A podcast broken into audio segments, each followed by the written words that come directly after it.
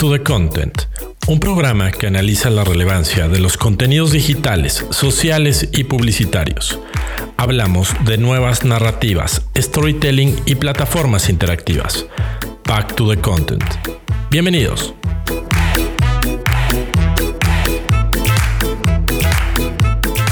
Bienvenidos a este programa número 28 de Back to the Content. Eh, ¿Cómo están? Una semana más para hablar de contenidos en plataformas en diferentes formatos. Y como siempre, tengo, tengo el gusto y el placer de tener eh, compañía en estos micrófonos y en estas cámaras con mi buen amigo, colega Alex Valencia. Alex, ¿cómo estás? Buena tarde. Muy bien, amigo. Buenas tardes. Todo bien. Muchas gracias. ¿Y tú qué tal? Qué bueno. Todo bien, todo bien. Muchas gracias. Pues, pues con un programa eh, interesante y, creo que para todos los gustos vamos a hablar de social media, vamos a hablar de campañas, eh, vamos a, traerles una recomendación, una película, eh, digamos, no sé si ya se puede decir viejita, una película del 2013, pero que vale mucho la pena echarle un ojo si es que usted no, no la ha visto. Y pues, ¿te parece, amigo, que nos vamos con 88 millas por hora? A darle, muy bien. 88 millas por hora, la sección donde analizamos las tendencias de la semana.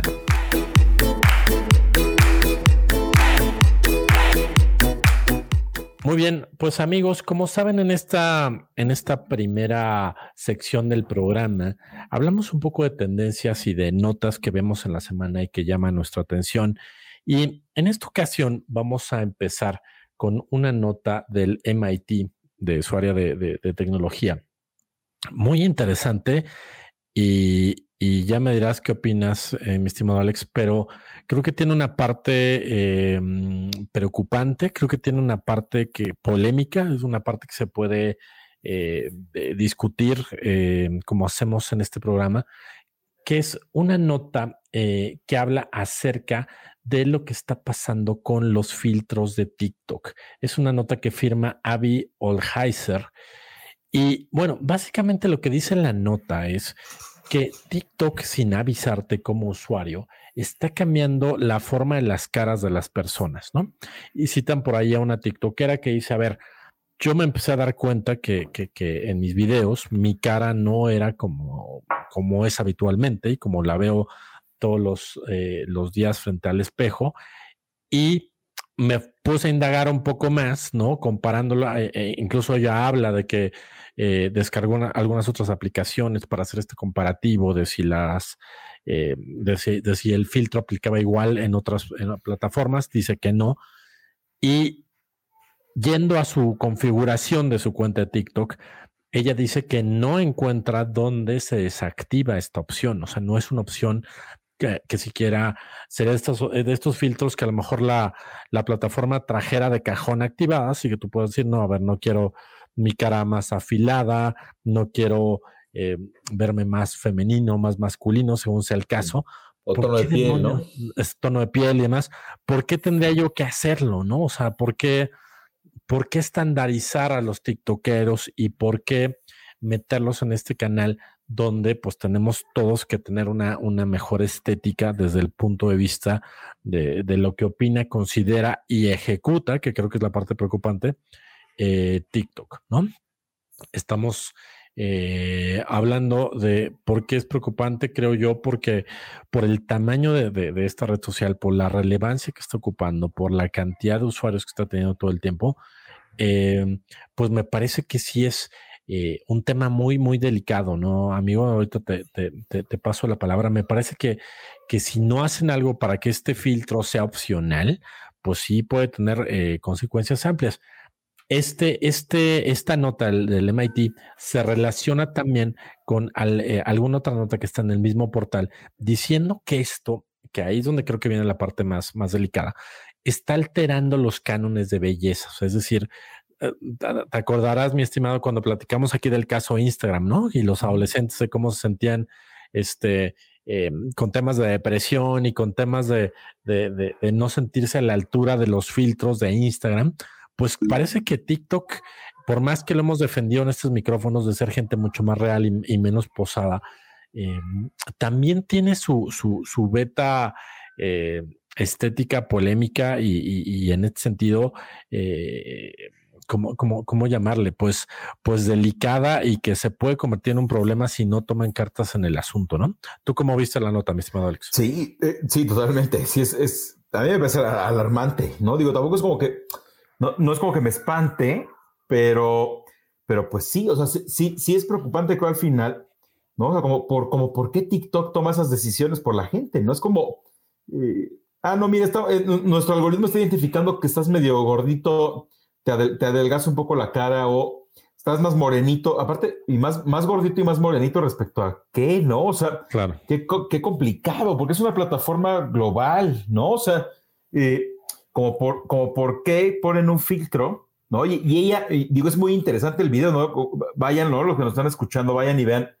En la nota que estamos compartiendo está el, está, está el video justo de esta TikTokera cuando evidencia eh, el filtro, ¿no? Porque ella descubre que si se pone la, mano frente a la cara, como que la cámara deja de, de, de se tapa solo de la nariz para arriba y entonces ella, la, el, algoritmo deja de detectar su cara, entonces deja de aplicar el filtro entonces ella se alcanza a dar cuenta que se le, le vuelve, se le vuelve a ensanchar, digamos, la mandíbula. E, e, ella comenta que a ella le gusta la mandíbula ancha que tiene y demás, y que es parte de, su, belleza. Y, entonces, no, se quita y se pone la mano de la cara, eh, y ahí vemos, en el video se ve claramente cómo eh, eh, se ensancha y se adelgaza la mandíbula. y ahí está, y ahí está, está clarísimo, ¿no? Y obviamente ella dice, ¿sabes qué? No estoy de acuerdo porque esta no soy yo. ¿no? No quiero estar posteando videos donde pues, realmente no soy yo y demás. Y, entonces, está tremendo. O sea, esto es, es potencialmente un desastre por, por muchos sentidos, ¿no? Porque al final, bueno, ¿a cuántos más? ¿A todos? ¿A toda la gente que está en TikTok está manipulada. y aparte sin avisar, o sea, por supuesto, a lo mejor ser una opción. Ah, ojo, ¿eh? A mí me parece que inclusive siendo una opción, me parece el mensaje equivocado. O sea, eh, yo, yo veo, yo lo, bueno, yo lo veo en, inclusive en otras redes, ¿no? No solo en TikTok, o sea, gente que dices, la gente que la conoces, ¿no? En vivo de hace muchos años, etcétera, y de repente ves fotos que están súper filtrados y dices, no manches, o sea, ese ni es tu tono de piel, güey. No, o sea, tus ojos no son de ese color, güey. O sea, es como, como para qué. O sea, yo, yo de entrada ni siquiera lo pondría como opcional. O sea, a mí, sí me parece que, que, que, que, vamos como a un camino muy vacío en cuanto a la estética y la belleza. Y, creo que la humanidad no necesita eso ahorita, este, para nada. Eh, pero supongamos que alguien lo quiere, ¿no? Y, y, por alguien me refiero a muchos millones de personas. Eh, supongamos que alguien piensa diferente que yo. Bueno, que sea opcional, o sea, que te salga un aviso, así un letrero enorme de, ojo, están activados los filtros de belleza, ¿quieres conservarlos? O sea, este, y pues ya cada quien diga, no, a ver, yo quiero salir como soy, pum, vámonos, se van. Y habrá quien diga, no, no, no, sí quiero que me aclaren la piel. Y, bueno, otra vez, no, sé para qué, ¿no? Pero este sí es mi comentario muy, muy personal. El que, el que sí me parece que, digo, también es personal, pero el que sí me parece que tendrían que hacer algo eh, que no es tan subjetivo ni tan a la percepción es, no tendría que ser obligatorio, tendría que ser completamente opcional y que te avisen. O sea, eso creo que sí, si la plataforma no lo corrige, eh, se le va a armar un desastre. Eh, más allá, te digo otra vez, del otro tema, que es a ver, neta necesitamos esos filtros, o sea, como por qué la gente querría estar. Bueno, me queda clara la respuesta, pero no sé si fomentar esas cosas perjudica más que ayudar en realidad. Pero ese es el segundo tema. Yo diría que desde el punto de vista, digamos, de la operación de la app, pues es urgente que, eso se pueda activar y desactivar, que tú lo, que tú lo decidas. Y, como tú decías, si, si, es algo que está activo por default, claro que tendría que haber un letrero, así como Recuerda, recuerda que por default están activos los filtros de belleza. Los quieres entrar a configurar. La otra es que no estén activos por default. Entonces ya alguien muy conscientemente entra a ver configuración, filtros, tan, tan, y los pone. Eh, cualquiera de las dos, pero yo creo que tendría que estar. Sí, me parece muy delicado esto por todos lados, ¿no? Este, eh, pues, ¿qué, más no están haciendo? ¿No? ya también se presta a bueno, aparte de esos filtros, ¿qué más hay? ¿No? ¿Qué, dando? Que ojo, eso creo que, creo que siempre lo, en el fondo lo hemos sabido, ¿no? Este, eh, alguien lo decía el otro día, no recuerdo si fueron, no sé, no si de nuestros invitados o, o, en otro lado lo escuché, pero que era, Bueno, cuando, cuando, cuando, algo es gratis, el producto eres tú. ¿no? O sea, que se ha repetido muchas veces en diferentes lados. Eh, y pues en parte, claro, pues si TikTok otra una vez más no nos cuesta, etcétera, este, eh, o sea, eh, pues también, ¿no? Siempre le estamos dando como el control y el poder a las redes a que empiecen a tomar decisiones. es complicado, ¿no? No, no, no está fácil. pero sí, sí me parece, a mí personalmente sí me parece como, en primera un error y en segunda, pues sí tienen que avisar. ¿no? Este, no hay más, creo que no hay más. No sé tú cómo lo ves. Te, escucho con, toda atención y me venía una, una, pregunta a la mente. Coincido completamente contigo. Y la nota, em, el último comentario que yo haría para hacerte una pregunta, mi estimado, es, la nota dice, vaya usted a usar su propia cuenta de TikTok y pruebe cómo, ser, cómo le va con el filtro, ¿no? Yo sí hice la prueba. La verdad es que yo no he generado nada de contenido en TikTok, consumo más bien contenido. Em, pero por curiosidad por esta nota sí fui a ver qué pasaría si yo grabara un video.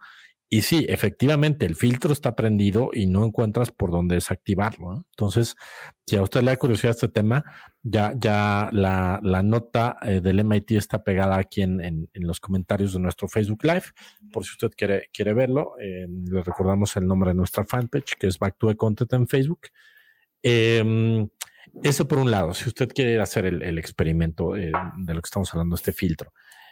Por otro lado, la pregunta que yo haría, amigo, es, y de la cual anticipo que no sé la respuesta, es, ¿qué pasaría si TikTok dijera, pues es la manera en como yo quiero hacer el planteamiento de mi, de mi plataforma? O sea, es decir, mi plataforma viene con un filtro de cajón, ¿no? O sea, lo que voy es que ¿cuántas marcas, o sea, en este caso estamos en una red social, pero qué pasa con, por ejemplo, cuando Apple nos dice, pues, ¿qué crees? Ya quité las entradas USB, ¿no? O Microsoft nos, dice, pues, ¿qué crees? Tienes que actualizar el sistema operativo, ¿no? A que es que empresas de este tamaño y empresas digitales sobre todo, muchas veces ellos ponen las reglas del juego de su plataforma, de su sistema operativo, de su producto, lo que sea. La pregunta es, ¿Tú crees que sería una postura válida que no, que, es una mera suposición? No creo que TikTok vaya a tomar ese camino, pero creo que una opción puede ser decir, pues sí, en TikTok todo el mundo a inicio tiene, tiene, tiene precargado este filtro, nadie lo puede quitar y es una de las características que tenemos en esta red social. Si te gusta y si no, pues, pues ahora sí que llégale, ¿no? ¿Cómo, cómo verías un planteamiento así tú? Pues creo que también se vale, eh, pero, pero otra vez digo, regresar, hay que avisar. O sea, yo decía, bueno, yo, mi, planteamiento original es, bueno, hay que avisar y hacerlo opcional. Ahora, si la red, otra vez, ¿no? Es que es como, es como, alguien, hace muchos años alguien me decía, bueno, es que es la, la, la, ¿cómo se llama? La regla del oro, ¿no? Y entonces, ¿cuál es la regla del oro? Pues el que tiene el oro es el que manda. Esto, sí, sí, sí, aquí es igual, o sea, eh, por supuesto, es, gratis la plataforma, el dueño es TikTok, o sea, pudieran entrar en esa posición de, ¿sabes qué? No es opcional. Ah, Puede ser, no, no sería descabellado. Lo único que sí definitivamente creo que sí es delicado y un error es que no lo digan. O sea, que, si, si, lo dijeran abiertamente, si decía, al usar esta red eh, eh, vas a, ojo, eh, no en los términos y condiciones de letras chiquitas que nadie lee. ojo, todo el mundo debería leerlas, pero la verdad nadie las lee. Sí, sí, debería ser una especie de pop-up, ¿no? Cuando entras en tres, cuatro renglones que diga, eh, TikTok utiliza un filtro de belleza permanente, este, si la quieres utilizar, dale a aceptar. O sea, bueno, está bien, o sea, yo creo que al final ahí tú decides, ¿sabes qué? No, ah, esta chava que dice, ¿sabes qué? Me, siento que no soy yo, qué horror, no sé qué. Bueno, pues te sales de TikTok. Claro, pero estás advertido, ¿no? Fuiste notificado. Y ni pex. yo, yo la verdad creo que si, lo, si este tema hace más ruido y no se vuelve opcional, pues TikTok sí está en riesgo a que se le vaya gente. Eh, y gente y marcas. Eh, ojo, obvio, va a haber mucha gente y muchas marcas que van a estar felices con el filtro. Esto, pero al menos creo que causaría más polémica, ¿no? Este, yo, yo personalmente creo que el camino a lo mejor es más hacia la avisar definitivo, pero hacerlo opcional. Pero bueno, sí, digo, como bien, bien preguntaste, es la pregunta del, ¿no? del millón. Y yo diría que sí se vale. O sea, suena mal, pero pues al final es, pues es tu plataforma, ¿no? Es si te gusta, aquí está, y si no, pues, pues no es a fuerza, ¿no? O sea, no estás aquí obligado. Eh, no, pocas palabras. Entonces, la verdad, pues sí, si fuera obligatorio, es como, o sea, es que es parte de la plataforma, es parte del algoritmo. Bueno, pero avísalo, avísale a todo mundo, ¿no? Sácale un letrero ahí eh, a todo mundo de, ¿sabías que al usar TikTok tu cara sale con un filtro de belleza, no sé qué, estética o como le quieras llamar? Y pues ni pex, ¿no? O sea, ya cada quien decidirá si, se siente como muy ofendido, muy, este, esto no puede ser posible, o este, qué mal, lo que sea, y pues va y lo dejo de usar o pues ya, o sea, pero sí, yo creo que la clave es eh, no guardarlo, ¿no? Eso sí está, eso sí está más complicado.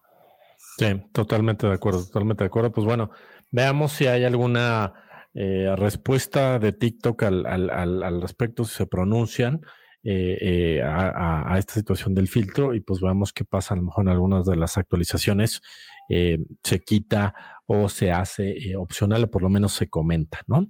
Claro, que, que perdón, perdón, que, justo ahorita, ahorita me acordaba que cuando leí la nota, eh, dice que hasta el momento, no falta información, pero sí, sí dice que hasta el momento es, eh, dice mandatory, ¿no? O dice que es, que es obligatorio, o sea, que sí es parte de la aplicación, ¿no? Este, pareciera que no es un error de, ah, perdón, pero le pusimos el botón de que se opcionaba.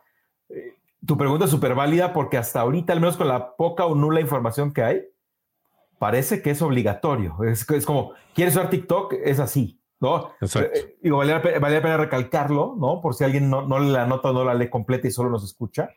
La nota sí menciona que hasta ahorita, hasta el momento de la conclusión es que esa fuerza. Sí, sí, sí. Sí, totalmente. A lo mejor, a lo mejor van a sentir más presión conforme eh, pues se vuelven un monstruo más grande cada día, ¿no? TikTok. Entonces, pues estaremos pendientes y, perdón, y ya comentaremos aquí si es que se, hace algún ajuste en la plataforma. Y amigo Postelate, si nos vamos a la segunda nota de 88 millas por hora, em, traemos una nota de este medio mexicano llamado 10.com, que es un medio em, especializado en tecnología, sobre todo un medio, pues yo me atrevo a decir que, que, muy relevante y muy respetado en el, en el medio. Em, y, bueno, el tema que todo mundo le está entrando y que queríamos eh, platicar con ustedes, pero desde otro lado, y esta nota de 1.0 nos pareció eh, muy interesante. El famoso meta de Facebook, ¿no? El cambio de nombre, como usted sabrá, em, Facebook se cambió el nombre, ya ahora Facebook Empresa se llama Meta y e hicieron un, anuncio de, bueno, ahora nos llamamos Meta porque hacia allá vamos a caminar y todos sabemos eh, cuál es la lógica que tiene Mark Zuckerberg al respecto. Presentaron un video, em, se habla del famoso metaverso como, eh, como, este camino em, multiplataforma, multicanal, interactivo, por donde van a, suceder las cosas. Y la ahora empresa Facebook, eh, ah, perdón, la ahora empresa Meta, antes Facebook, es una de las eh, que le va a apostar muchísimo dinero, trabajo y esfuerzo en este, en este sentido. Hacen este, este gran anuncio de que ahora todos tenemos que llamarle Meta, eh, ya no es Facebook compañía, es Meta, y presentan su logotipo, que si usted no lo ha visto, es un logotipo azul eh, que simula un, un infinito. La nota me parece muy interesante porque lo que dice 1.0, entre otras cosas, dice, a ver, la gente de Meta usaron un, un, logotipo muy genérico. ¿Qué se entiende por un logotipo muy genérico? Es decir, hay muchas, hay plataformas donde usted puede, si no es diseñador diseñadora, puede tomar elementos que alguien más haya diseñado y crearte un logo para tu empresa, para tu emprendimiento, para tu negocio, ¿no? Y son logos muy genéricos, es decir, eh, ya sea el clásico eh, logo de siluetas de personas o de gente estrechándose la mano o de una casita para una este, inmobiliaria, etcétera, etcétera.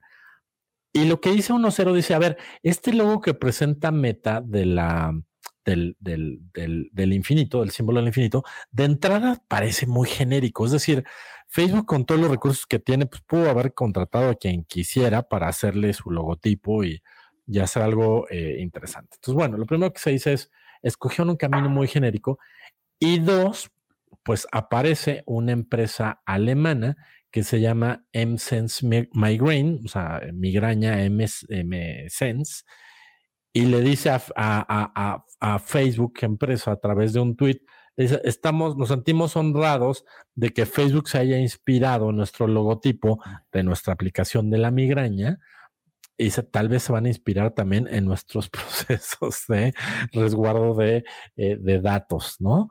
Y comparan su logotipo que se llama Sense eh, con el de Meta, y pues básicamente lo que cambia es el color, ¿no? Y algunas sombritas y todo, pero básicamente el de ellos es verde, el de Facebook es azul, pero básicamente es el mismo logo, ¿no?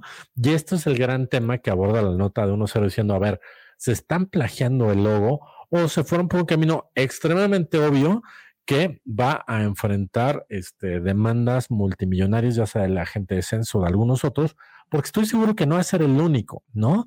Este, todo el mundo, eh, creo que hemos visto un logo de parecido a este en muchos sentidos, ¿no? Este, escuelas de yoga, si tu negocio empieza con la letra M, este, si te dedicas a algo este, holístico, eh, ¿no? Eh, yo esto por ahí vi un meme muy vaciado que decía que si tú te habías tratado un infinito por toda esta connotación este, holística, pues ¿qué crees? Ahora ya tenías el logotipo de meta tatuado en el brazo o en la nuca, ¿no?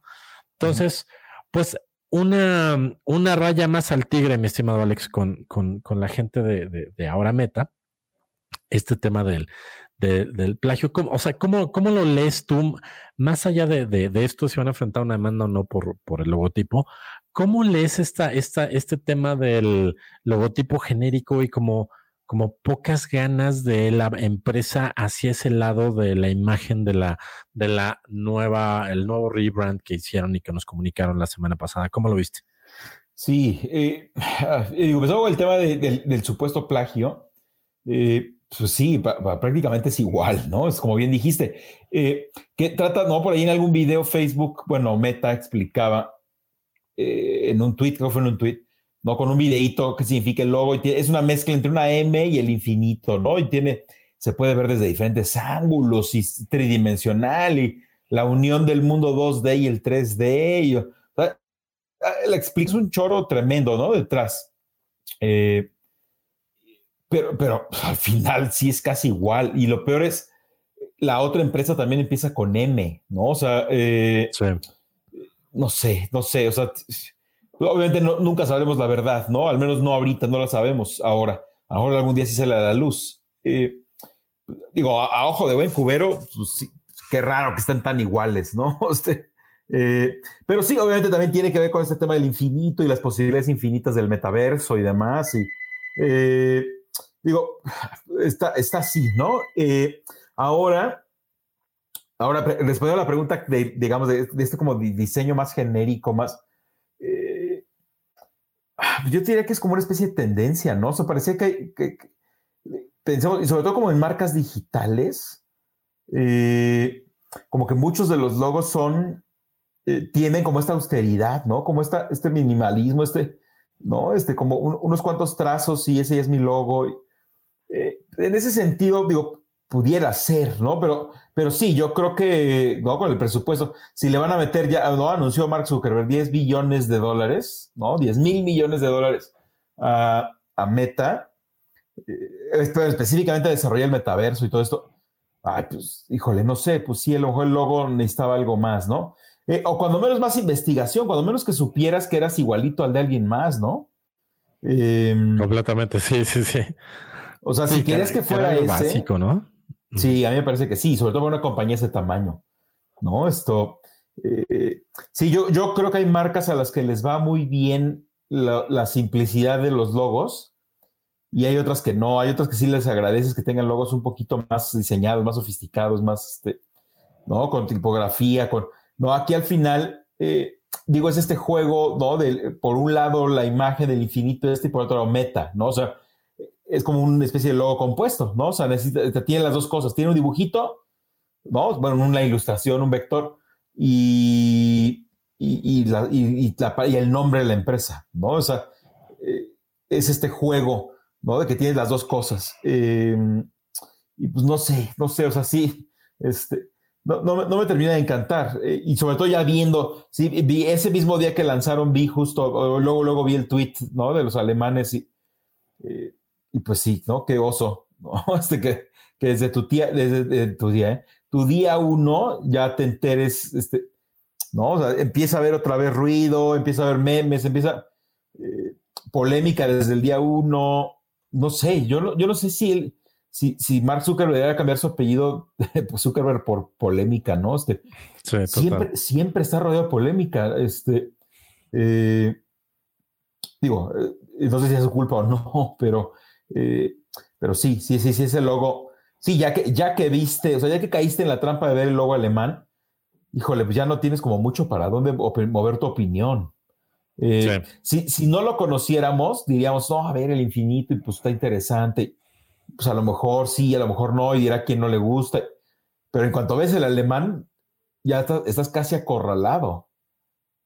¿No? Este, Completamente. contra, contra, la esquina, contra la pared. Ah, ¿Qué opinas? Y estás viendo los dos logos, entonces es como, uf, pues es que ya no hay mucho que decir. Eh, obviamente, más allá de no, no necesariamente culpar de plagio, o sea, yo no me atrevo a hacer eso porque pues, realmente no sabemos si, si es plagio o pues, es una cuestión de muy mala suerte. O sea, también puede llegar a pasar. Pero, pero, pueden obligarlos, ¿no? O sea, pueden obligarlos a no usarlo y decir, se parece tanto al de, al de Vers que tienes que cambiar tu logo y sería un golpe fuertísimo e innecesario, ¿no? Claro, exactamente. En ese sentido, sí tienes que estar mucho más protegidos, hacer más investigación, ¿no? Estar súper seguro, eso sí. Ya, si, si es plagio o no, eh, bueno, si sí es plagio, desastre total, ¿no? Esto.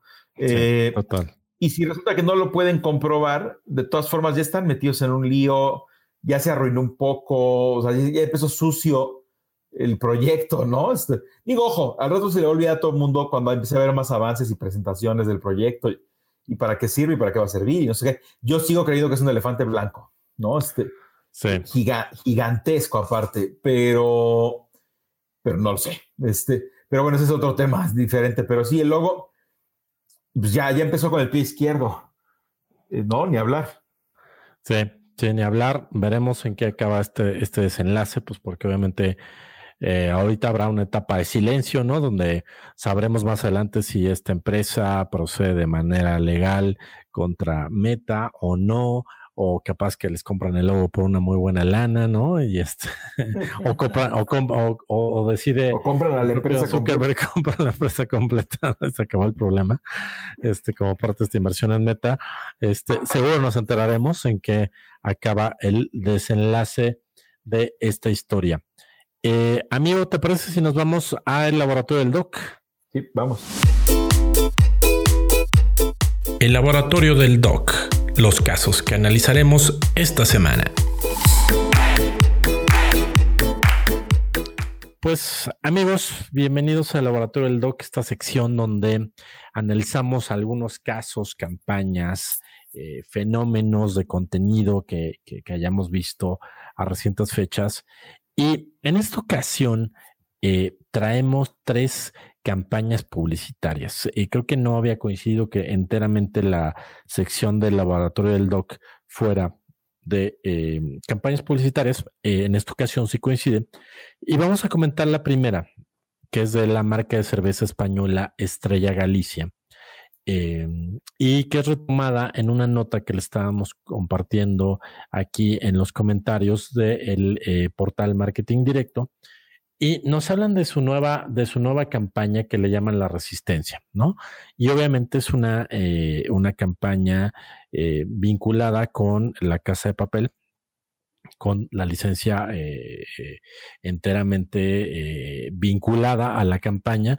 Incluso la voz en off de la campaña, si usted ya vio la casa de papel, va a reconocer al, al personaje de Berlín, que en este momento no recuerdo el nombre del actor, pero es totalmente este, identificable él eh, y, esa voz tan característica que tiene, pues es, el, es la voz en off de la campaña. Y hablando de esta resistencia, eh, ya me dirás qué te pareció a ti, mi estimado Alex, pero a mí me gustó mucho hablando de el, el, el, el quid de la campaña es eh, la resistencia sigue, solamente los personajes cambian, ¿no? Y lo que hace Estrella Galicia es eh, homenajear a algunos artistas españoles que están dando la lucha en, diferentes eh, ámbitos, en diferentes industrias, como puede ser la de la moda, eh, como puede ser la de la música, el teatro, e incluso por ahí un tema de un clown. y hablando de cómo ellos son la resistencia, digamos que ahora anti contracultura, ¿no? De todos estos fenómenos y retoman mucho el todo el concepto y toda la imagen de lo que es eh, Casa de Papel con, eh, con los monos rojos, con, con, las armas, con la música, para hablar de esta resistencia, ¿no? Esta resistencia que empieza en una temática muy parecida a la serie y lo llevan a un plano muy real, eh, presentando nuestros personajes reales que están dando esta batalla de resistencia, lo cual me parece muy interesante. Y además la campaña vive también en, la, en el site de Estrella Galicia, que es estrellagalicia.es, si usted gusta ir a, verla. Ahí encontrará más información de estos eh, artistas que le llaman eh, a la sección Miradas de Resistencia, donde se encuentra más información y esta es la manera en cómo la marca está eh, pues subiéndose a esta tendencia que obviamente sabemos que no solamente tuvo este boom en España, sino en todo el mundo, y una marca española, pues dándole un enfoque, a mi parecer, interesante, ¿no? No es subirse eh, per se, o sea, lo que me gustó es que hayan ellos, eh, no sé si tuvieron que pagar derechos para, para vincularse con, con, el concepto de la Casa Papel, me imagino que sí, por la similitud con lo que juegan, pero traer al propio actor a hacer la voz en off y hacer este planteamiento de esta es la verdadera resistencia, me parece que es un gran acierto, o sea, me parece que lo lleva o sea, creo que si a lo mejor hubiéramos visto Estrella Galicia nada más con el pretexto de la casa de papel, este, y haciendo algún guiño por ahí con su producto, hubiera sido una campaña quizás hasta floja, ¿no? Pero este planteamiento de te voy a presentar a los verdaderos este, rebeldes, ¿no? Eh, me parece muy exitoso y me parece eh, muy inteligente y muy bien, muy bien planteado. Le estamos compartiendo igual aquí la, la nota de marketing directo por si usted gusta ir a ver la campaña. Eh, y, reitero, el sitio es estrellagalicia.es de España. Eh, váyala a ver, a ver, a ver usted qué le parece. Mi estimado Alex, ¿a ti qué te pareció esta campaña? Eh, sí, digo, en términos generales me gusta. Em, sí, por supuesto, conceptualmente este tema de la resistencia, ¿no? Y también por ahí mencionan, ¿no? Decías lo de los personajes, pero la resistencia no termina. También en algún otro lugar dicen ¿no? Algo así como las historias terminan, pero la resistencia continúa, ¿no? Esto, eh, y, está buenísimo, y, y, sí, está orientado como a crear esta serie de documentales sobre los artistas, ¿no? Y, darle como visibilidad y trascendencia a su trabajo y a su mensaje. Todo eso me gusta muchísimo. Eh, eh, lo de la casa de y lo de la casa de papel, yo no, yo no sé si son como, yo lo sentí como dos campañas en uno. O sea, no sé si en algún lugar sentí algo forzado. O sea, me gusta, ¿eh? O sea, por supuesto que me gusta que se cuelguen de la popularidad, o sea, ¿no? Cultura pop totalmente, y aparte en España más, es una serie española, eh, que aparte, ojo, ni siquiera era de Netflix, ¿no? Mucha gente ya no se acuerda, pero La Casa de Papel la, empezó, luego la empezó un canal de televisión. La española, sí. ¿no? no, era, no, era este, no era de Netflix, igual que Black Mirror, ¿no? Sí. Eh, entonces, eh, por supuesto, aquí hay un arraigo de los españoles importante, eh, a nivel latinoamericano, global, etcétera, eh, no funciona bien. Es un buen gancho, ¿no? Por ahí muestran también la, cerveza con la etiqueta de la casa de papel, ¿no? O sea, hay, ahí también como un, un deal ahí para brandear distinto la, cerveza. creo que en general está bien, ¿no? como que sí es como, ok, a ver, la resistencia, etcétera que representa la casa de papel, ¿no? Y hay muchas escenas, ¿no? La, la pieza audiovisual, ¿no? Muchas escenas de esto, ¿no? Como atrincherados. Me recuerda mucho al último capítulo de esta última temporada, parte 1. Ya cada vez complican más, ¿no? Este, Temporada, temporada 5, parte 1. Eh, pues prácticamente estamos viendo lo que pasa en el último episodio, ¿no? Digo, no hay que quemar si alguien no lo ha visto. Esto, pero esta, esta trinchera, eh, ¿no? Estos costales ahí y demás, eh, recuerda mucho ese capítulo, ¿no? Y y, al final está bien, o sea, sí, por supuesto, representa la resistencia, representa el, eh, nosotros podemos morir, pero la lucha no muere, que aparte, ojo, ya es parte del discurso de esa temporada de la serie, ¿no? O sea, ya, ya varios de los personajes empezaron a soltar, este, justo así como de, bueno, a ver, si, si nos vamos a morir, este, que viva ¿no? nuestros ideales y que trascendamos y que no, nos olvide. Eh, ya hay como mucho ese discurso. Entonces, eso, eso, o sea, todo eso que estoy diciendo está increíble. O sea, como insight funciona muy bien para decir, ah, a ver, para, los ideales de estos otros artistas, estos no son atracadores de bancos, ¿no? Ni, ni, ni libertadores sociales, ni ideológicos, ni, ¿no? Porque los personajes de la casa de papel ya también como que son eso, ¿no? O sea, ya nada más es como ah, el grupo de atracadores que ya causó empatía y la gente los apoya, sino ya representan el, ¿no? Complot contra el sistema, la revelación, eh, entonces, ¿no? Como decías ahorita, esta parte, esta contracultura, todo esto que representan los artistas estos mencionados, eh, tienen ese espíritu, o sea, eso, está, eso esa relación, estoy a pensar como desde el punto de vista más teórico, ¿no? O sea, ese insight para ligar, ah, mira, lo que significa la resistencia en la casa de papel, ¿no? Y lo que significa estar en contra del sistema, ¿no? Que no necesariamente estás robando solo por robar, ojo, o si estás robando, ¿no? También sería el colmo decir que no. Pero bueno, no están robando solo por el hecho de robar, sino están robando para, ¿no? Poner un statement ahí, para un, muchas cosas, ¿no? Evidenciar al sistema, lo que sea.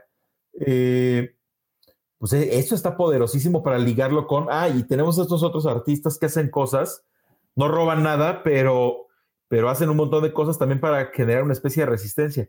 Eh, y eso me gusta un montón. O sea, esa inspiración, esa conexión de del insight de la serie. En realidad, eso, eso, fue lo que me encantó a mí. O sea, el, que la serie misma, que la ficción eh, inspiró a la realidad, ¿no? Eso pasó muchas veces en la historia.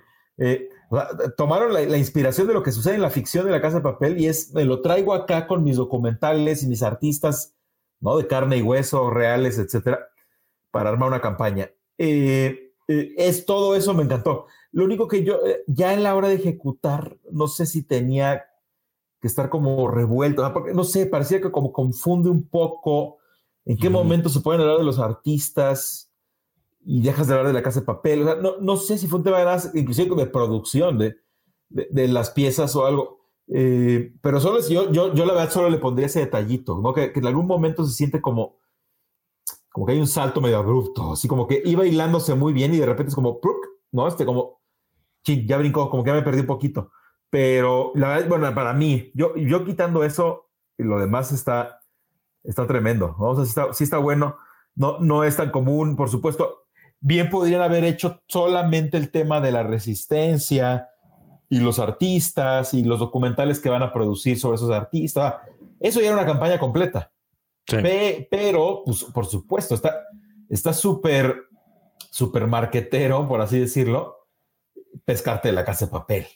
O sea, claro, te, da una visibilidad completamente distinta, ¿no? Este, eh, te da proyección, te da alcance, eh, te da nombre, es como, ah, caray, ya se aliaron con la casa de papel y Netflix, ¿no? ¿Qué onda? Este, en ese sentido sí es un acierto, ¿no? Sí, y coincido con lo que dices tú. Ahí tiene, tiene un cierto mm, brinco narrativo y, yo diría que también el sitio se ve, ¿no? Yo pensé que eh, me dio curiosidad de ver cuando vi la primera la campaña que te mencionaba que fueras al sitio para ver más. Dije, ok, me imaginaba el sitio tomado por la campaña, ¿no? Y no, hay una parte donde sí está, sí está tomado y si tienes más la referencia de la campaña, vuelves a ver el spot, pero hay otra parte donde igualmente en el sitio te están hablando de los diferentes tipos de cerveza que tienen.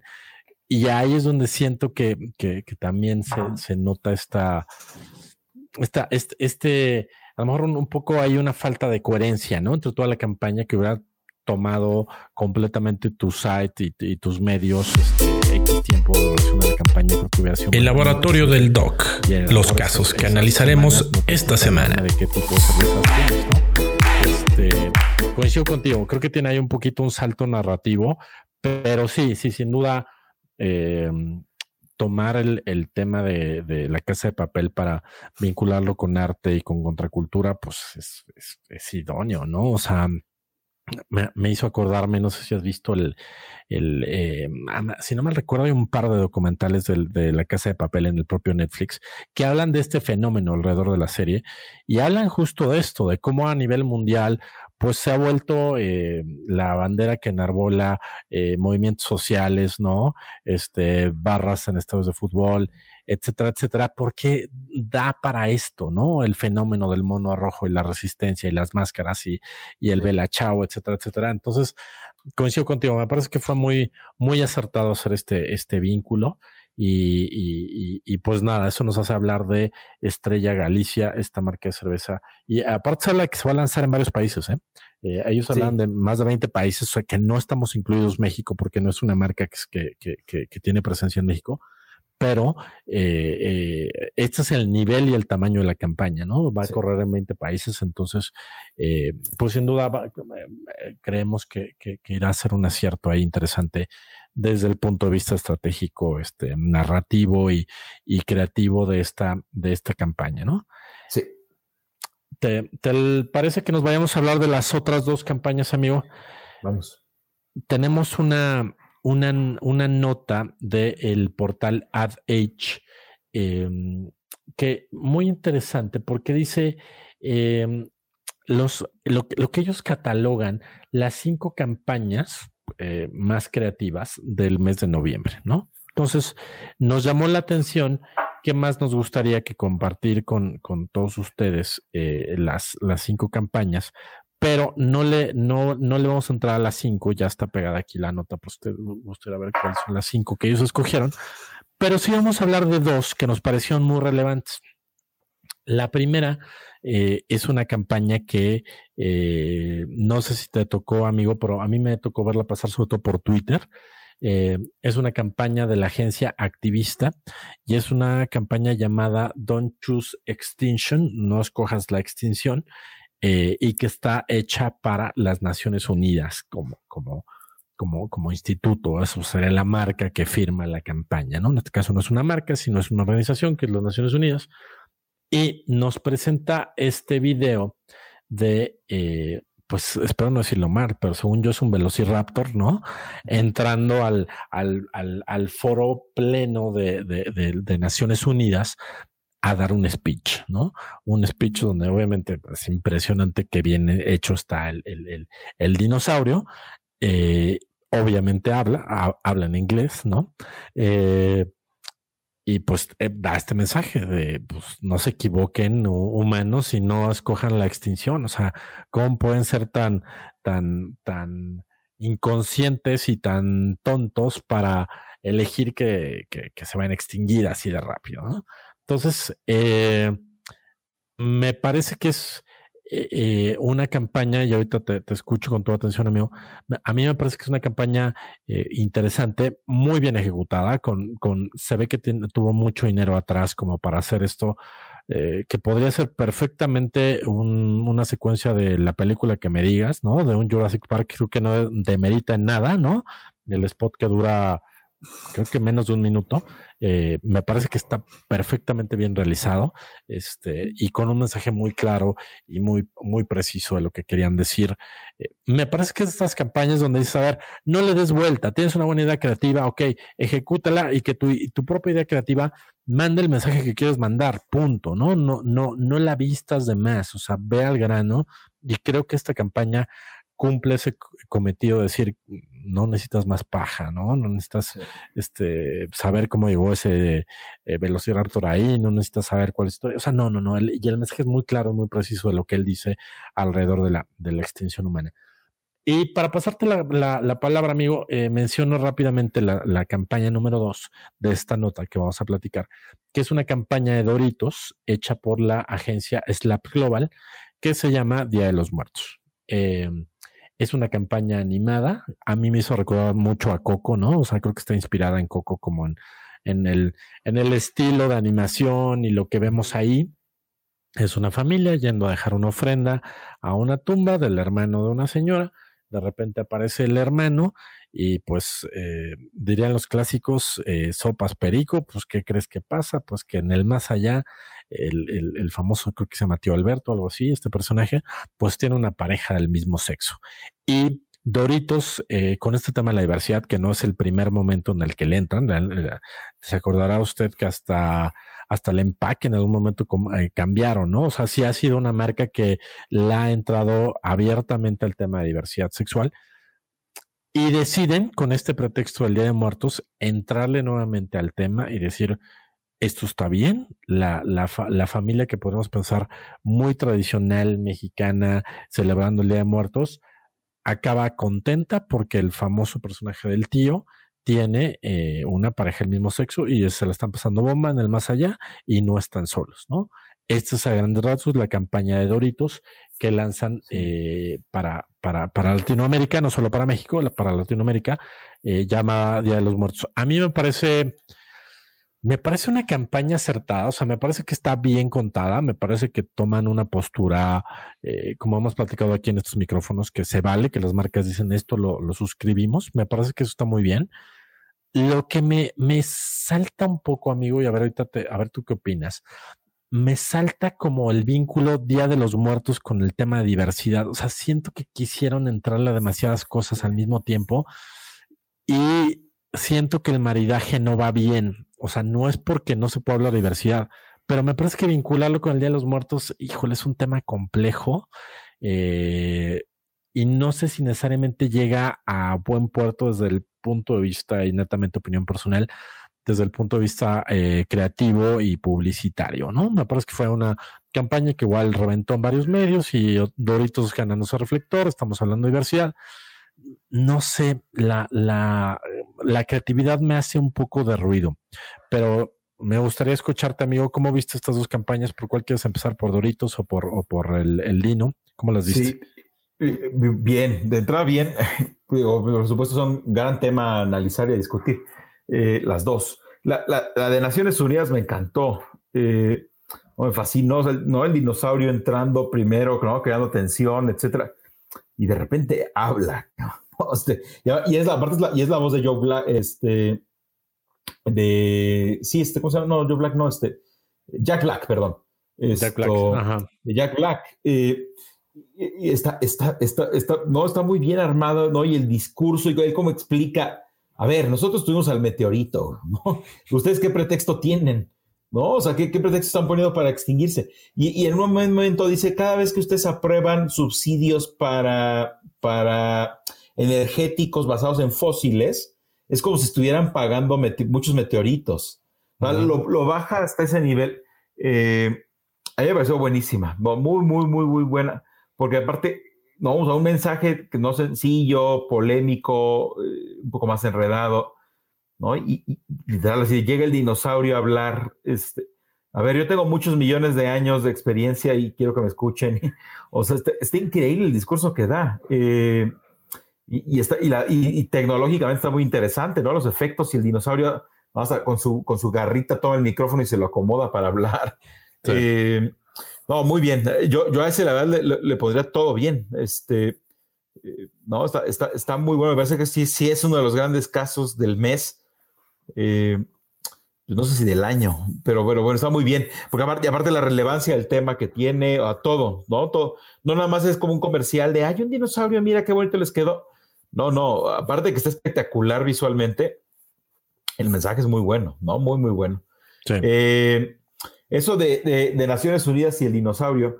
Eh, de Doritos, eh, digo, me, me gusta, ¿no? Es, es, del producto, ahorita tú que decías de, Doritos como marca, bueno, tiene su propio, ¿no? Doritos Rainbow, ¿no? O sea, la versión, la bolsita, o sea, el empaque Rainbow, ¿no? O sea, tiene ya inclusive, ya no solo es que apoye una causa, porque inclusive por ahí al final vuelven a recordarnos que para ellos es Pride todo el año, ¿no? O sea, eso está, eso está fenomenal, ¿no? O sea, que la marca siga diciendo, ¿por qué tendríamos que celebrar un solo mes del año cuando puedes hacer alusión a Pride todo el año, ¿no? Y, y Doritos Rainbow, o sea, e, e, en ese sentido de 10, ¿no? Totalmente. me parece que increíble lo que hace esa marca. ¿no? Y digo, el hecho de ya no solo apoyar una causa o un ideal, sino ya, a un, lanzas un producto ¿no? Este, en este caso, Doritos Rainbow, que ya, tiene, ya tiene tiempo en el mercado. Eh, y eso me parece de lujo. Ahora, sí, yo también sentí un poco raro. Aquí también hay un salto narrativo ahí muy raro, ¿no? O sea, llega, llega los personajes al panteón, ¿no? Están ahí este, en la tumba y de repente, ay, cómo extraño a mi hermano, no sé qué, y de repente pues, se, se, eh, forma ahí, sale el fantasmita, ¿no? Y hola, ¿qué tal? ¿Cómo están? No sé qué hola tío Alberto, la, sobrinita y, ¿no? y los demás que están ahí, de repente aparece el otro fantasma, ¿no? Y, y este, ah, pues les presento a mi pareja. Y pues de repente algunos de los personajes se quedan así como de, ah, caray, eh, ¿qué onda, no? Y hasta que la hermana dice, órale, mía, yo pensé que te ibas a quedar solo, qué bueno que estás acompañado y demás. O sea, ese sentido está bien, pero sí, sí, sí hay un salto ahí raro. Eh, sí, yo también lo sentí. Este, eh, ojo, está, está, bueno también, o sea, está muy bien, eh, pero así como el de la cerveza con la casa de papel, aquí también sentí, es que sí, es que cuando tratas de juntar dos temas muy fuertes, o sea, es como si alguien quisiera hablarte al mismo tiempo de, no sé, de racismo y cambio climático. Es como, o sea, mejor háblame separado, o sea, separemos los temas, ¿no? Este, entonces aquí no sé si, este, si, si Día de Muertos es el motivo ideal. Ah, por un lado está interesante, o sea, que creativamente el ejercicio es muy interesante, o sea, cómo, no, me imagino esa junta, ¿no? Literalmente el equipo de la gente de Doritos Rainbow diciendo, bien el Día de Muertos, ¿qué haremos? Ah, e, en ese sentido está bien resuelto, ¿no? O sea, pensar en que... Eh, porque aparte, el, antes de que salga el, último copy, ¿no? El último eslogan que dice lo de Pride todo el año, etcétera, Doritos Rainbow, justo lo penúltimo, ¿no? Es un copy que dice algo así como nunca es demasiado tarde para aceptarte tal y como eres o algo así. Eh, creo que ahí está la fuerza. O sea, eh, eso es lo que salva. O sea, yo te diría, si te me dijeras, a ver, no, mucho rollo, ¿te gustó o no te gustó?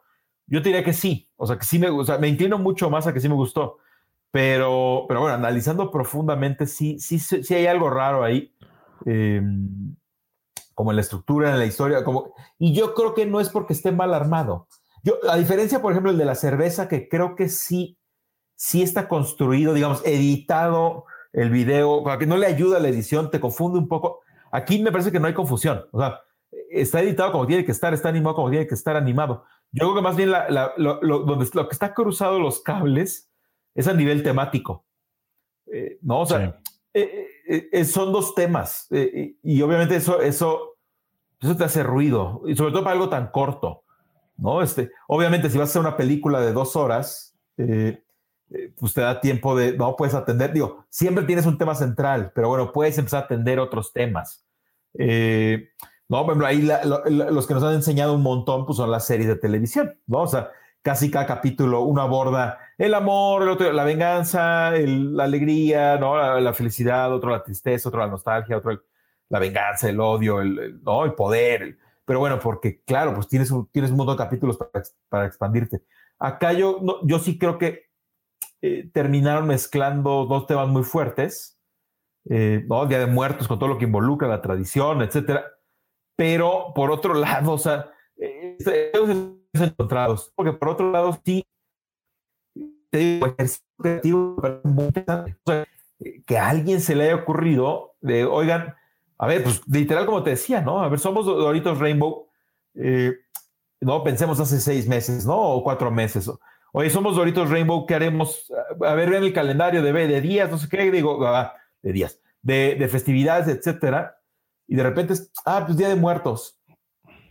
Fácilmente la respuesta podría ser, ah, no, nosotros no tenemos nada que ver con Día de Muertos, ¿no?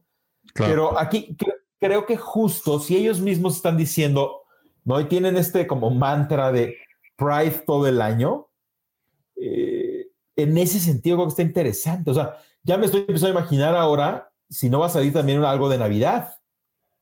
¿No? algún, tema que, algún, tema, algún tema que le mezcle, algún tema que mezcle Pride este, con Navidad.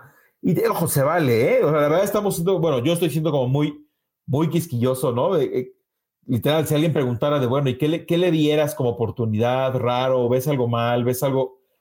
Digo, en realidad sí sé si está mal, pero, pero sí, sí, sí se siente raro cuando lo ves. Eh, está como dividido, o sea, hasta antes de que aparezca la nueva pareja, creo cómo se llama, la pareja este de, de Alberto, vas por otro lado. O sea, tú como audiencia, ah, mira, Día de Muertos, que ya fueron al panteón, mira, ya salió el tío, este, y pero de, y de repente, no, como que no te esperas. No, sí tiene esa sorpresa muy interesante de sale el, otro tipo y de repente, ah, caray, ¿este quién es? porque aparte alguien pregunta, ¿no? De los personajes. No, pues es mi pareja. Pues ahí es eh, cambio abismal, ¿no? En la narrativa. Eh, digo, por un lado bien, por otro lado, a lo que voy es, no sé la vida real, o sea, salgamos de la industria, ¿no? Yo creo que la industria al final lo van a terminar aplaudiendo y diciendo que estuvo muy creativa y muy bien, Este, y por ahí se llevan algunos premios, no lo dudemos, ni nada. Yo me pongo a pensar más bien a nivel público, ¿no? O sea, a nivel audiencia, a nivel clientes, a nivel prospectos, a nivel... No sé, no sé si sí, si, si, lo van a terminar confundiendo. En pocas palabras, no sé si es una campaña para ganar premios o, o, sea, es lo único que le olfateo, ¿no? Porque está muy bien, está buena, me gusta muchísimo. Este, y ese giro de tuerca está padre, pero viéndolo específicamente como, ¿no? A ver, eh, tú, tú, marca tu producto, eh, la gente que te consume, este, eh, no lo sé. O sea, en realidad, digo, por supuesto, tendríamos que ir y, y, por ejemplo, avalar o validar con alguien de la comunidad LGTB y decirle qué opinas tú. O sea, claro. ¿no? O sea alguien que, que vibra y, y, vive y mueve el movimiento Pride, eh, habría que preguntar. Sería muy importante preguntar esto y que nos dé su opinión como para tener algo un poco más de, de, de, visualización, pero, pero sí, sí, son, son temas, eh, yo, yo de entrada lo recomendaría, ¿no? O sea, si alguien que nos está escuchando, eh, cuando tienes temas tan, tan fuertes, tan poderosos, no los mezcles. Eh, a menos que ya tengas un nivel de experiencia, ¿no? Ya si eres, si eres el Tarantino de la publicidad, bueno, haz lo que quieras. Pero si no, no, manténlo un poco más simple. ¿no? O sea, ya, hablar de Día de Muertos es, tiene un potencial tremendo, enorme, hay nostalgia, hay amor, hay un montón de cosas involucradas. O si te vas a poder hablar de nunca es tarde para reconocer cuando este, quién eres, eh, pues también, ¿no? O sea, ojo, la otra es, a lo mejor también abusaron un poco del tema este como de la animación, a lo mejor tendré que volver a verlo. a lo mejor lo que también nos está como un poco confundiendo o engañando es el poder visual que tiene al principio. O sea, eh, no, no sé si eso también le, le, quita peso y relevancia al tema de Rainbow y Pride, como este engolosinamiento tecnológico. A lo mejor tendría que haber eh, sido un poco más austero en un tema, no sé, una ofrenda, una foto ahí, ¿no? un, pan de muerto, una flor de cempasúchil y una fotito. Y de repente, ¿no? Sin tanto panteón y como esta, esta, como esta referencia a Coco, a lo mejor más rápido, ¿no? El, arranque. Y de repente a lo mejor sí, cobra vida la foto o sale el fantasmita de la foto y te cuentan todo el rollo de, oye, mira, tengo pareja y es él y no sé qué.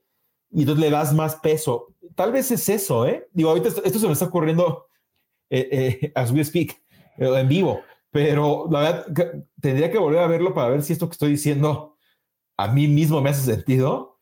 Pero empiezo, a, sospechar, empiezo a sospechar que la, la forma le robó al fondo. O sea, esa primera mitad tan espectacular, bien, bien animada, porque lo que tú estás pensando en el momento es, wow, esto es increíble, ¿a poco es un comercial? O sea, sí, sí, sí, sí y, qué buenos efectos, qué buena animación y no sé qué, Día de Muertos, claro, ah, ya llevas recorrido un cachito, ah, porque no es una introducción de cinco segundos, lo que yo propondría.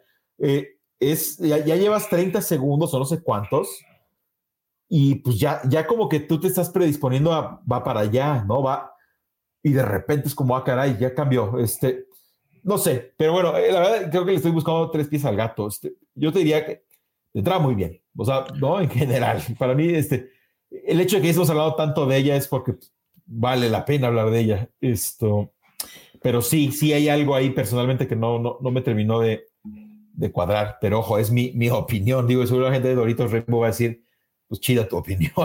Este, pero, pero sí sería muy interesante al final ver si no es nada más campaña de premios o si sí es una campaña que funcione bien. Eso sí me, eso sí me interesaría muchísimo, ¿no? Que, sí, eso, sí, eso justo es lo que, lo que yo iba a retomar de tu comentario. A mí sí me da la impresión de que es una campaña pensada para premios. ¿eh? Em, me parece que, eh, que, obviamente no lo podemos hacer, pero si, si, si tuviéramos a un, a un eh, focus group de la audiencia de Doritos, a ver, ¿qué mensaje te llevas? O sea, ¿Con qué te quedas de esta campaña? Creo que ahí es donde sería un poco confuso, ¿no? Es bueno, sí, Día de Muertos, pero bueno, siempre debemos de ser quien, quien queremos ser. O sea, ahí es donde siento que no cuadra. pero siento que sí es la típica campaña que, este, ya sabes, de estos premios de campaña disruptiva del año, ¿no? Este, me parece que podría ser esto, ¿no? De, Ah, Doritos dio un paso muy en firme en, este, hablar del Día de Muertos y entrar también al tema de diversidad. Em, como dices tú, o sea, eh, si vamos a hablar de cambio climático y, este, y el problema de tráfico en la Ciudad de México, o es una gran idea o me va a hacer muchísimo ruido, ¿no? Creo que en este caso pasó eso, o sea, no acaba de cuajar como de, ah, ok, o sea, son, porque también pasa esto, que de repente vemos campañas que dices, ¿cómo era, cómo pensaron que esto podía combinar bien y lo ves combinado y es una idea maravillosa?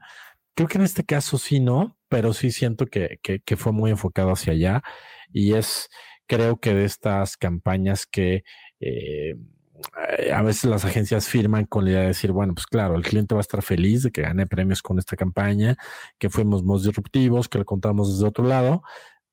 No sé, y a lo mejor también un poco eh, la apuesta es que no, eh, que nadie, nadie te va a reclamar por ese lado. Si, si, si tienes, eh, como bien decías tú también, una, una hechura de la animación es impecable, ¿no? Está padrísima. Este, o sea, podría ser una secuencia de, de, película animada infantil sin problema, ¿no? O sea, la, no escatimaron recursos en la animación, está impresionantemente bien hecha. Entonces, este, pues sí, pues es un tema ahí interesante y, eh, y que obviamente pues nosotros la, la, abordamos desde nuestra óptica y desde nuestra manera de entender eh, las narrativas y demás.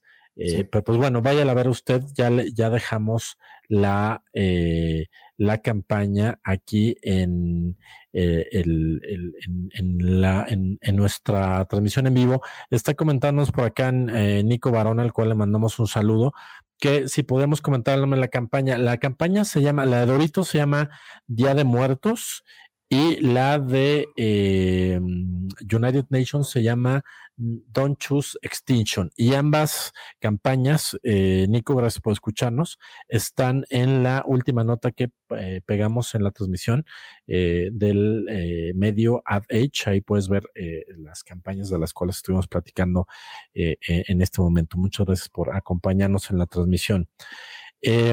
Amigo, pues por último, ¿te parece que nos vayamos a la recomendación de la semana? Sí. En esta ocasión queremos eh, recomendarles, como anticipábamos al comienzo del programa, una película viejita del 2013 llamada eh, Prisoners.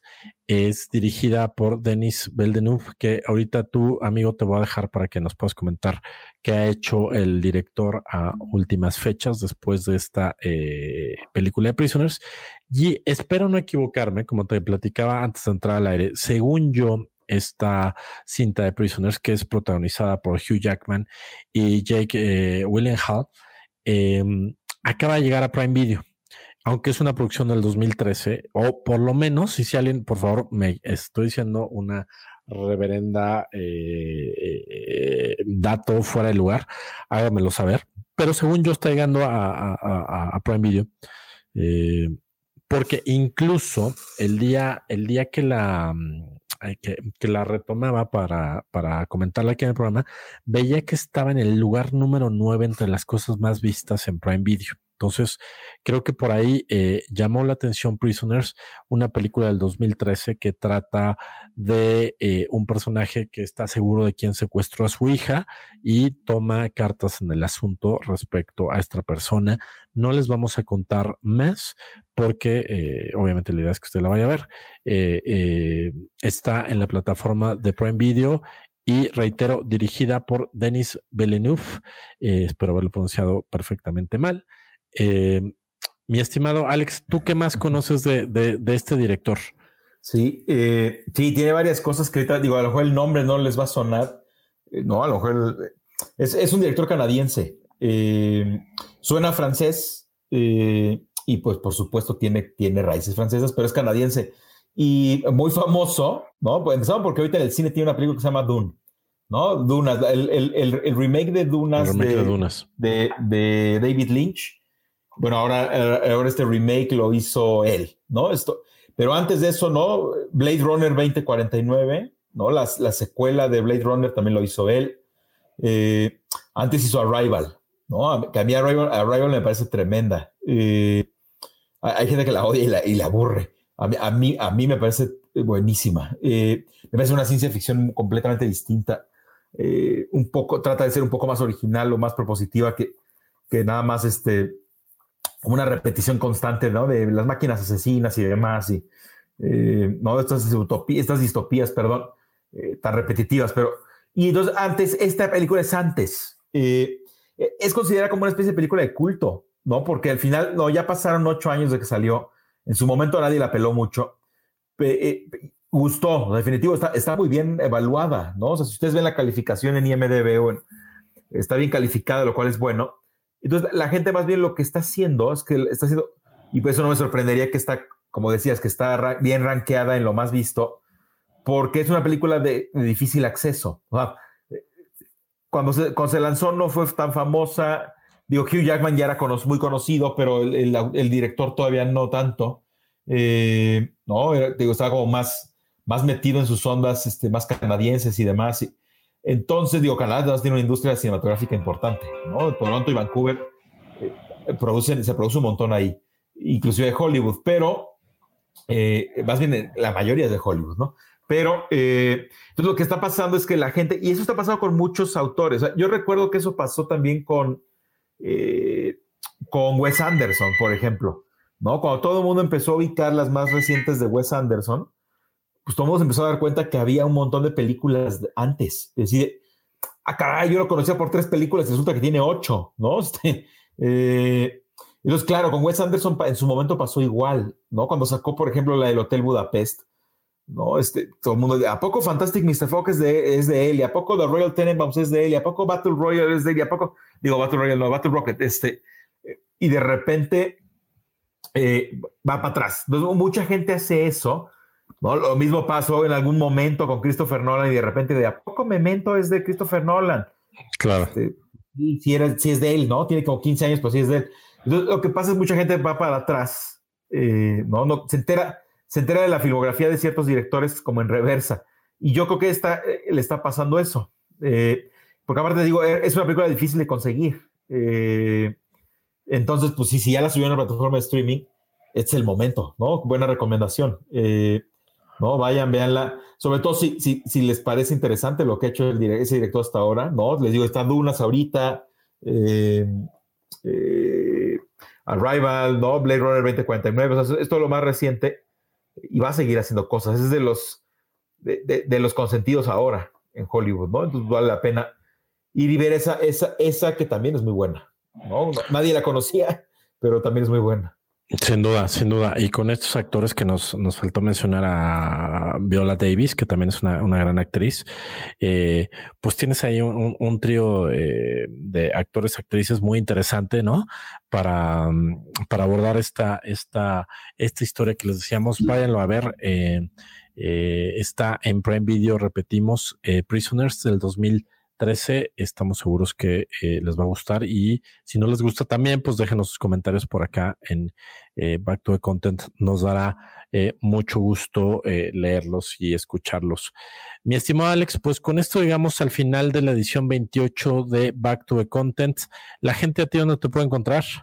Me pueden encontrar en Twitter en arroba alexbase con B chica y S. y en, en LinkedIn como Alex Valencia Serpel o Alejandro Valencia Serpel.